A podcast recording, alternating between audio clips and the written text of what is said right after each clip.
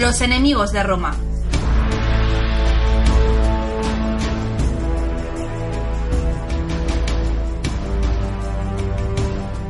Nos entramos en la senda de la historia y vamos a dar continuación a una de las secciones favoritas por muchos y muchas mochuelas últimamente. Nos referimos, por supuesto, a los enemigos de Roma y es que seguimos dando continuación a la aventura que nos lleva a recorrer los pasos de Aníbal, del gran general cartaginés, y en este caso también quizás de otros grandes estrategas, y es que nos trasladaremos, si no me equivoco, señor Guicuría, que le tengo aquí delante, a Hispania. Seguimos en Hispania, seguimos con la estela de esta Segunda Guerra Púnica y aquí vamos a tener que hacer un inciso, Miquel, porque estamos hablando evidentemente de Aníbal, de gran general. Sin embargo, como estamos hablando de la Segunda Guerra Púnica y estamos en otro escenario, evidentemente hay que hacer un borrón y cuenta nueva y tenemos que seguir hablando de nuestro amigo Escipión. Ahí teníamos a Roma planteando una estrategia nueva que era, entre otras cosas, cortar la intendencia, cortar eh, los suministros, ¿verdad? Y llevar, eh, bueno, lo que daría pie, por otra parte, a la, a la, romanización de Hispania. Sí, pero eso vendría después. De todas maneras, lo de los planes de Roma, yo más bien diría los planes de los Escipiones, aunque el padre y el tío ya murieron. Y recordando lo que hablamos hace ya unas semanas, nos quedamos en Cartagonova. Escipión había tomado la ciudad, había liberado a rehenes, había dejado libres a los ciudadanos, otros muchos por supuesto fueron esclavizados, muchos pasaron a galeras, algo típico de la época. Y tú dirás, Roma aplaudió, algo aplaudió, porque Lelio, la mano derecha de, de Escipión, que un personaje que aparecerá de vez en cuando, pues bueno, es enviado con una galera a Roma para, para confirmar, para, para, decirles, oye, hemos conseguido una, una, gran victoria, hemos acabado con la capital cartaginesa en la península ibérica, con su centro de operaciones, la cosa pinta muy bien. ¿Nos enviarán refuerzos? No. Algo llega, pero vamos, Escipión sigue con lo que tiene casi casi desde el principio, lo que sí consigue son ciertas alianzas con tribus íberas, porque hay algunas que están cabreadas. ¿Por qué digo esto?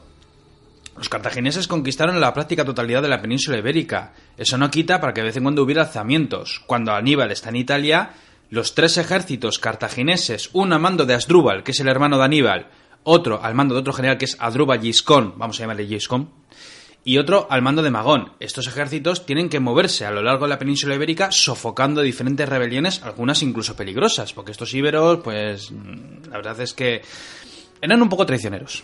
Eran un poco traicioneros, como ya veremos. Y claro, en el momento en que Escipión consigue una gran victoria, hay muchas tribus que se pasan a su bando, otras que se levantan.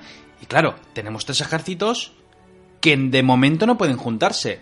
Parece ser que en este caso Asdrúbal, que es el que está más cerca de Escipión, plantea igual el aguantar en cierta posición y esperar a que lleguen los refuerzos, pero como veremos no va a seguir así la historia. Lo que sí sabemos es que Escipión eh, ha hecho un año de campaña y sin embargo, pues bueno, eh, parece ser que el Senado le sigue dando poderes para seguir comandando las tropas de la península ibérica. Además, por parte de la, de la facción conservadora de, del Senado romano, es decir, eh, Catón, el viejo Flavio Máximo y los amigos de turno, pues les interesa que Escipión esté fuera. Evidentemente tiene otros enemigos, pero bueno, también es cierto que Escipión tiene buenos aliados en el Senado que más adelante van a ayudarle mucho. Una vez Escipión se ha sentado en Cartagonova, su ejército está bien preparado, le tiene entrenando, la verdad es que les hace les hace prepararse, les hace entrenar. Eh, no solamente hablo de, del combate con la espada, sino de movimientos, de órdenes, algo que dará sus frutos más adelante. ¿Por qué? Pues porque llega el momento en que tiene que salir de la capital cartaginesa, de esa carta, Cartagonova o Cartagena para nosotros, y se acerca a uno de los ejércitos cartagineses, el más cercano. Curiosamente es el de Asdrúbal, el hermano de Aníbal. Aquí hay ciertas dudas, pero al parecer Asdrúbal había reunido ya un ejército numeroso, potente, bien entrenado, con caballería, tenía de todo un poco, y su intención, al parecer, era hacer la misma ruta que su hermano Aníbal y unir fuerzas. Agárrate los machos. Porque ha sido todo un revulsivo, ¿verdad? Pues Aníbal pues, tendría un ejército con un tamaño superior, el doble casi. Eso no garantizaría la victoria, pero desde luego ayudaría, ayudaría mucho. Hombre, no olvidemos que Aníbal sigue en Italia dando vueltas de un lado para otro y hay tantas legiones como moscas. Pero bueno, entonces, además esta es una buena explicación para para poder definir cómo es que Asdrúbal tenía un ejército tan bien pertrechado, porque ya estaba preparado para partir. Pero bueno, en un principio, mm, todo hace suponer que va a destruir a Escipión, que va por él. Sin embargo, por alguna razón, él lo que hace es asentar su campamento en una posición favorable. Una posición favorable hablo de asentarlo en una colina, pone una especie de pantalla de hostigadores, piquetes, todo lo que se te ocurra delante, tiene a los lados unas colinas con es que escarpadas, rocosas, en fin, que solamente había una manera de atacarle que es de frente prácticamente. Lo cual es extraño porque dices si vas a ir a por él, pero bueno, igual quizás la cautela, la verdad es que no era mal general. Escipión eh, plantas un campamento, esto se llamó la batalla de Baécula. No voy a describirla demasiado porque me voy a centrar en la otra. Y si me voy a centrar en la otra batalla, aunque no esté Aníbal presente, es por una razón, y es porque la siguiente batalla que voy a describir probablemente es una batalla que Aníbal le hubiera gustado ver. Pero sigamos con Baécula. Ocurre lo de siempre, los ejércitos se despliegan, se miran mutuamente, hay algún insulto, la caballería corretea, algunas jabalinas, alguna flecha, alguna onda, pero bueno, en fin, el tonteo de siempre. Y al final, pues bueno, eh, sucede el combate. Escipión confía en sus tropas, eh, avanza con su ejército y bueno, hay una especie de refriega, además ten en cuenta cuesta arriba, pero parece ser que las legiones se mueven muy bien y Asdrúbal, viendo que la cosa no pintaba muy bien, decidió retirarse. Esto para algunos se considera una victoria, para otros pues no, no se considera una victoria. Las fuentes entre Libio y Polibio como siempre hay muchas diferencias, algunos dicen 8.000 muertos, yo creo que fueron bastantes menos. Pero lo que sí sucedió es que Asdrúbal reagrupó a su ejército, huyó de la batalla. ¿Para lamerse las heridas? No. Para, para tomar la decisión de ir a los Pirineos, ir a los Alpes y entrar en la península italiana. Luego seguiremos, si quieres, con Asdrúbal. sin elefantes, ¿verdad? Em, creo que tenía algunos elefantes, ¿eh? Vaya por Dios. Sí, sí, de hecho creo que cada... Los tres ejércitos de Hispania tenían elefantes. De hecho, si no me equivoco, el de Giscón, que es ahora con el que vamos a hablar, creo que tenía 25 o 35 elefantes. Pero bueno, bueno, una fuerza importante, aunque no sé por qué extraña razón en algunas batallas no los emplean. Es como en Augamela, cuando Alejandro. Pero bueno, eso es otra historia. Escipión Está orgulloso de la tropa, ha conseguido una victoria con pocas bajas, eh, envía emisarios a Roma para comentar cómo va la jugada. Sin embargo, la península sigue siendo peligrosa. ¿Por qué? Hay tribus que en cualquier momento te la pueden jugar. Pero bueno, parece ser que de momento los íberos que tiene como aliados se portan bastante bien, son bastante leales. Muchos odian a los cartagineses, los consideran opresores. Y decide avanzar. Avanza por los territorios de lo que hoy en día sería la actual Andalucía y los dos ejércitos cartagineses tienen muchos problemas para aguantar pues los levantamientos y a su vez para hacer frente a los romanos. Fíjate que la cosa parece que va cambiando. Y llega un momento en que Asdrúbal Giscón eh, se atrinchera. Se atrinchera esperando a los ejércitos de Escipión en lo que hoy en día sería Sevilla. La actual Sevilla, donde va a desatarse la batalla de Ilipa. De hecho, tras esta batalla, fueron los veteranos de Escipión, los heridos y bueno, todo lo que hubiera alrededor, los que fundarían más adelante Itálica. Una ciudad, por cierto, maravillosa, que todo aquel que pueda ir a verla, yo fui hace unos años y es una auténtica pasada, muy bien conservada. La jubilación de los veteranos, ¿verdad? Efectivamente. Cuando Escipión llega con su ejército, además, bueno, ya, comentamos, las fuentes hablan de una velocidad asombrosa. Yo lo que siempre digo, en esta época las legiones romanas no eran tan rápidas como lo serían más adelante con la reforma de Mario, pero desde luego avanzan. Eh, esto no significa que no tengan que asaltar fortalezas, que obligar a íberos a, a rendir pleitesía, vamos, a ser vasallos de Roma prácticamente. Sí, sobre todo para, estrecharse y dar esa intendencia que necesitaba el ejército. Los víveres, es una cosa brutal. Pero bueno, para resumirlo un poco, estas dos fuerzas se encuentran. Las fuentes. Livio y Polibio, como siempre. Polibio dice que el cartaginés tenía alrededor de 75.000 soldados de infantería y 4.500 de caballería, quizás algo más. Livio apunta que la infantería rondaba los 55.000. O sea, una diferencia de 20.000 hombres yo creo que es algo descomunal. Stipian al parecer cuenta con un ejército, bueno, pues dice, dicen todo tipo de fuentes, algunos dicen 25.000, 35.000, 40.000, bueno, vamos a pensar que tiene lo típico, el ejército consular de dos legiones con sus alas y aliados íberos, vamos a pensar 35.000. Sin embargo, a mí lo que no me importan son los números, es lo que pasó. Cada día, el ejército cartaginés por cierto, en una colina, como lo hizo en su tiempo Asdrúbal, se, preparó bien para la defensa, por si acaso no vaya a ser, con su pantalla de hostigadores delante. Y lo que hacía era desayunaban, muy importante el desayuno, y desplegaban. Y a continuación, Escipión, en cuanto veía el despliegue cartaginés, desplegaba su ejército por sí las moscas y se miraban mutuamente durante horas alguna carga de caballería númida, algunos honderos por ahí, alguna perrería, pero en general casi nada. Y los ejércitos se miraban mutuamente. De hecho, comían el rancho, por cierto, en allí. O sea, repartían la comida, los hombres mirándose mutuamente, pero bueno, era la, la costumbre de la época. Y al llegar la noche, volvían a sus campamentos, dormían y al día siguiente se repetía la situación. Asdrúbal Giscón, Giscón para los amigos, cuando desplegaba sus tropas, lo que hacía era un despliegue al uso. Las caballerías, como siempre, en los flancos, los romanos igual. Y lo que hacía era, en el caso del ejército cartaginés, tenía en el centro a la infantería libia, que era esa élite que en Canas hizo la de las suyas, aparte de otras tropas de, toda índole, y a los flancos de esa infantería, numerosísima evidentemente, estaban los íberos. ¿Qué es lo que hacía Escipión? Exactamente lo mismo, plantaba las legiones en el centro y a los lados estaban los íberos. Es decir, que los íberos se miraban mutuamente y los cartagineses miraban a los romanos mutuamente. Y pasaban los días. Y Escipión era muy inteligente, empezó a plantear una táctica, algo nuevo, una estrategia nueva. ¿Cómo podemos liársela a estos cartagineses? Porque además los íberos combaten bien. Esto de desplegar y mirarnos mutuamente se está convirtiendo en una costumbre. Vamos a hacer una cosa. Reunió a los oficiales. Me imagino que en esa reunión, o sea, trajo a los oficiales, tribunos, centuriones y hasta el que tocaba el tambor. O sea, llamó, debió de llamar a todo el mundo para orquestar lo que hizo porque fue una auténtica pasada. Por eso digo que en esta batalla de Lipa a Aníbal le hubiera encantado verla. Resulta que al día siguiente, o sea, bueno, ni siquiera salían los rayos de, del sol, o sea, estaban a oscuras.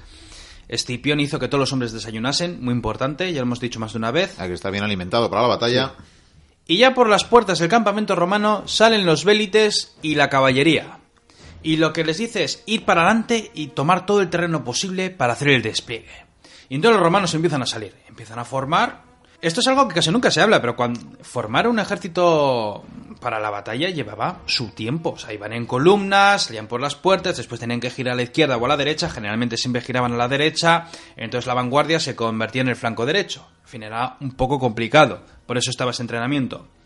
Comienza a desplegar y entonces los cartagineses, eh, Giscón, cuando se da cuenta, eh, pues hace lo mismo, eh, envía sus tropas, los vélites y la caballería, romana les hace alguna puñeta, incluso llegan a hacer daño a los númidas, toda una novedad, por cierto.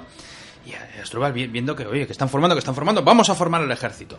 Lo forma, los rayos de luz, los romanos han avanzado un poco y tal. Y cuando ya por fin puede ver el campo de batalla, Giscón se lleva una sorpresa. ¿Por qué? Porque Escipión ha cambiado el cuadro del ejército. He dicho que las legiones estaban en el centro y a los flancos estaban los íberos. Pues ha hecho todo lo contrario. Ha puesto a los íberos en el centro y a las dos legiones en cada flanco. Y Escón se queda con la duda. Dice, ¿qué, qué, qué es lo que ha hecho? Dice, ha puesto a los íberos, que bueno, son de dudosa reputación a la, hora, a la hora de la batalla, son bravos, pero fíjate tú, que estamos en tierra extraña, y las legiones en el flanco. Pero claro, ha desplegado su ejército y lo que no puede hacer es cambiar la, la, los mandos. No puede de repente mover. No, reorganizar miles de personas en poco tiempo es muy complicado. Claro, eh, Doy 10, fe. 10.000 para aquí, 15.000 para allá. Eh, no puede. Y que se queda mirando. Y dice: Este Escipión me, me, me va a hacer algo. Y Escipión entonces hace que pasen las horas. Un oficial, ¿a qué esperas? A que pasen hambre. Sus tropas han desayunado, las otras no. Llegado el momento, ya ve que, que, es buena hora, ordena a los íberos, a esos hispanos que están en el centro del campo de batalla, que avancen, pero que avancen muy despacio, en buena orden, pero muy tranquilos, sin prisa, que tarden lo que tengan que tardar, pero que avancen. Claro, los cartagineses... Desconcertados, eh, ¿no? Sí, eh, están avanzando los íberos, ahí va la, ahí va la hostia, eh, perdona que te diga así, pero qué raro, ¿no? Parecen bilbaínos en vez Sí, de sí. iberos. Encima ven que los vélites, esas pantallas de las dos legiones, que era un número considerable, hablamos de miles, se van a los flancos con los íberos y también con la caballería. ¿Y qué están haciendo? Pues de repente, imagínate, las dos legiones de los flancos, lo que hacen es, los del flanco izquierdo miran a la izquierda y los del flanco derecho miran a la derecha y empiezan a avanzar en columna un grupo a la izquierda y otro a la derecha. Se está dividiendo la línea de batalla en tres frentes. Una que va avanzando por el centro despacito y las otras que van cada una por su lado. Qué cosa más rara. Resulta, y esto es muy inteligente, que de repente estas líneas romanas se han convertido en dos columnas. Y estas dos columnas que avanzan una a la izquierda y una a la derecha, de repente comienzan a girar y empiezan a avanzar al frente. Tiene sentido, por una razón. Avanzando en línea se avanza muy lento y muy mal. Algunos adelantan, otros no, porque igual el frente de los íberos eran 300-400 metros. Sin embargo, una columna avanza mucho más rápido. Y esto es lo que hacen después, es, estas dos columnas empiezan a avanzar por los flancos, adelantan a los íberos en ese paso, y cuando están muy cerca los cartagineses con los bélites ya haciendo de pantalla y la caballería haciendo de las suyas, las dos legiones, una por cada flanco cartaginés, forman el triple Acis preparados para dar guerra. Claro, Giscón duda. Joder, tengo a la izquierda y a la derecha dos legiones formadas con sus alas, pero es que en mis flancos están los íberos y mi élite está en el centro. No puedo mover la élite. ¿Por qué? Pues porque si lo muevo los Deshaces todo, ¿verdad? Claro. Y entonces tiene que dejar, como los romanos van avanzando después de las, las, jabalinas, de las ondas y todo lo que tenga que llover, ve cómo las legiones empiezan a avanzar en perfecto orden, cada una por un flanco, empiezan a combatir con los íberos y aunque estén cuesta abajo les empiezan a empujar. Uno tras otro, los manípulos se van cambiando, siguen empuje, los triarios detrás con ojo crítico, vigilando la situación, sé que empujan un lado. De hecho, que creo que en esta batalla los triarios llegaron a preparar las lanzas y se lanzaron a la carga cosa rarísima. Pero esto deja claro el nivel de preparación que había metido Escipión a este tipo de tropas. Y claro, ¿qué ocurre? Asdrúbal Giscón tiene a los libios y a otros tipos de, de tropas de élite, vamos a llamarlo así, en el centro. Pero no puede moverlos. ¿Por qué? Porque aunque van a paso lento pero seguro, delante tiene a miles de íberos que se están relamiendo, están pegando lametazos al, al acero, pensando ya en cercenar cuellos. Claro, si se va hacia los flancos, divide su ejército en mil pedazos y los íberos solo tendrían que cargar y llevárselos a todos por delante. Entonces, ¿qué ocurre? Que van pasando los minutos, van pasando los minutos, sus flancos van retrocediendo cuesta arriba, pero van cayendo los hombres, los númidos no pueden hacer nada, no hay espacio para utilizar las jabalinas, otro tipo de tropas, y llega un momento en que los íberos, hablo de los íberos de Escipión, cargan, lo de cargar es un decir porque van andando, van despacio, lanzan sus jabalinas, empiezan a chocar con los escudos contra los libios. Y los libios en un principio no tendrían ningún problema en defender la posición frente a, esos hispanos. Sin embargo, como ven que los flancos retroceden, que empieza a haber miedo, qué leches está pasando, esto es la cosa más rara que hemos visto en la vida, y no solo eso, encima la sorpresa de haber visto ese despliegue que ya crea confusión, Giscón no sabe ni qué hacer y llega un momento en que los dos flancos se rompen, empiezan a correr por sus vidas, los libios que no sabrán del idioma pero sí de, de escapar, cogen, empiezan a correr, y claro, lo de siempre, cuando dan media vuelta se chocan entre ellos, encima cuesta arriba están corriendo, imagínate. Chocan entre ellos, algunos tiran el escudo, el otro con la lanza pega al de atrás sin querer, se me cae la, sandalia, te digo por decir. Pero entonces, claro, al dar media vuelta, los hispanos y los, eh, los romanos empiezan a atravesar espaldas, un auténtico desastre, una masacre. No te voy a decir el número de muertos porque yo creo que ni ninguna de las dos fuentes o tres fuentes fiables mmm, lo pueden decir tal y como debió de ser. Pero, Pero varios vamos, miles, desde luego, ¿no? Eh, muchos miles. Debió de ser una espantosa carnicería y Escipión es que se cubrió de gloria. Esta batalla la verdad es que tiene un despliegue tan tan original, además con esa maniobra en columna por los flancos para después formar el triple axis en cada flanco, fue una cosa maravillosa. Aníbal habría estado encantado de haber visto esto. Pura estrategia. Una maravilla, una maravilla. Y hablamos de Escipión, que tiene 24 o 25 años. Es, es que para nosotros sería un crío, pero bueno, eh, bueno, tú y yo somos infinitamente más jóvenes, ¿dónde va a parar? Con, pero, los, con nuestros siglos con y todo. Nuestros siglos y todo. Escipión tras vencer esa batalla, bueno, cura a los heridos, ha habido bajas, pero bueno, en comparación con lo que tuvieron los otros, el ejército cartaginés huye espantado, eh, los íberos se van a sus aldeas, a sus pueblos, a sus villorrios, se pierden en los bosques, pasan de los cartagineses, muchos se levantan en armas contra cualquiera que diga que soy de Cartago o de sus cercanías. Y Escipión se prepara para el siguiente ejército. Ha derrotado ya dos ejércitos. El de Magón. Magón lo que hace es ir a Cádiz, al actual Cádiz, para pertrecharse. Eh, temeroso, me imagino que temeroso. Y estos romanos, eh, este tipo sabe hacer las cosas muy bien. Sin embargo, eh, como ve que hay mucha gente que hace un sálvese quien pueda, resulta que muchas tribus muchos guerreros íberos de diferentes mm, de diferentes tribus se van desaparecen desertan o sea sí sí eh, como descubramos que alguien de se, va del campamento le mataremos bueno pues al día siguiente igual te faltan 500 es así se le va en todo el mundo. eh, hay más de un cartaginés o mercenario que también se va, cruza el estrecho de Gibraltar o se pierde, vamos, que, que se van. Y llega un momento en que Magón, que quería también unir sus tropas con las de Aníbal, eh, se tiene que ir. De hecho, entre los que se van, por ejemplo, eh, aparte de Magón, está el príncipe Masinisa. Es uno de los príncipes númidas, eh, un personaje vital en esta historia que hablaré de él más adelante. Hoy hablaré un poquito de él, pero vamos, es vital en esta historia. Es la llave, para mí, es la llave que, que consigue que Roma gane esta guerra púnica. Y bueno, él, eh, viendo que, que se ha perdido todo, se va con sus númidas, vuelve a sus tierras africanas, que también tiene bastante allí, porque ahora mismo en las tierras de Numidia, pues bueno, hay varios príncipes, hay alguien que, que tiene el control, el poder, es un gobernante, hablamos de Sifax, un personaje que también surgirá. Y él supuestamente quiere luchar por recuperar su trono. De hecho, por eso luchaba con los cartagineses, porque gracias a su ayuda, después ellos le ayudarían a recuperar el trono de Numidia. Eh, y bueno, y se lo volverán a pedir, pero bueno, esto es otra historia. El caso es que Escipión llega a Cádiz, bueno, no tiene que hacer nada prácticamente, y entonces lo que has conseguido es echar a todos los cartagineses de la península ibérica. Ya no, volví a, ya no volvería a ver ningún cartaginés más. O sea, lo único que quedaría ya serían sus construcciones, es que quedan, que son pocas, y ciudades como pues en Cartagena o, o Barcelona. Haciendo el Barcino de, de los Barca, que creo que le llegué a comentar. Escipión envía mensajes a Roma y aplauden. Eh, Está, está muy bien, joder, está muy bien, tío. O sea, ha cortado la, Ha cortado la- suministro, ¿no? Ha Ha cortado el suministro de Aníbal. Las tropas que le envían. Ha destruido tres ejércitos cartagineses. eh, ha sofocado cualquier problema que tuvieran que pudieran tener en Hispania. Está muy bien. Pero todavía tenían a Aníbal cerquísima de Roma. Cerquisa. Y Asdrúbal se le ha escapado. Lo que pasa con Asdrúbal es que cuando estuvo cruzando, eh, cuando, bueno, cuando estuvo haciendo el mismo paso que Aníbal, La mala fortuna. claro, eh, te dije que en esta época hay legiones a patadas. Y seguían reclutando, por cierto. Creo que el máximo no sé, fueron 22 o 24, una barbaridad. O sea, hasta la época de Octavio no se vio una cosa igual. Bueno, la época de Octavio fue mucho Fue más. mucho más, el doble Fue casi, mucho ¿no? más. 64. Creo que el máximo que tuvo la historia de Roma. O sea, que echa cuentas. Eh, Hacía yo cuarenta y pico, pero bueno. El caso es que se presentó un ejército eh, para frenar a Asdrúbal y Asdrúbal fue derrotado.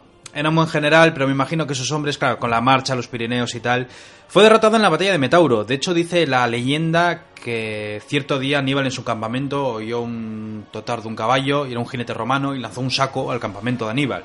Cuando abrieron el saco, le entregaron el presente al general cartaginés, era la cabeza de su hermana Asdrúbal. Que funcionaba UPS o SEUR en esos tiempos. ya te dije que se enteran muy mal, pero se enteran fatal en esta época. De hecho, el que mejor se entera es Escipión, no sé cómo lo hace, por cierto, porque en un territorio tan hostil. Pero bueno, por cierto, los Escipiones, bueno, en este caso, ejércitos romanos que están en Hispania se van a encontrar con levantamientos. Indíbil, por ejemplo, un jefe, eh, creo que era celtíbero, se levantó en armas, en fin, van a tener los mismos problemas que los cartagineses. Sin embargo, Hispania, ahora que han conseguido liberarla, Bueno, ahora, a Entre comillas, ahora va a empezar a hacer eh, ser Hispania. eso es. Todavía, todavía Siberia, ¿verdad? Todavía Siberia. Pero bueno, ya se ha convertido en lo secundario de lo secundario. Escipión regresa a Roma. Eh, ¿Le hacen un triunfo? No. Lo, claro, el Senado empezó... tía Catón que le haga- es que le haga honores, ¿verdad? Fabio Máximo dijo... eh, Fabio Máximo en el Senado... los que apoyaban a Escipión decían, joder...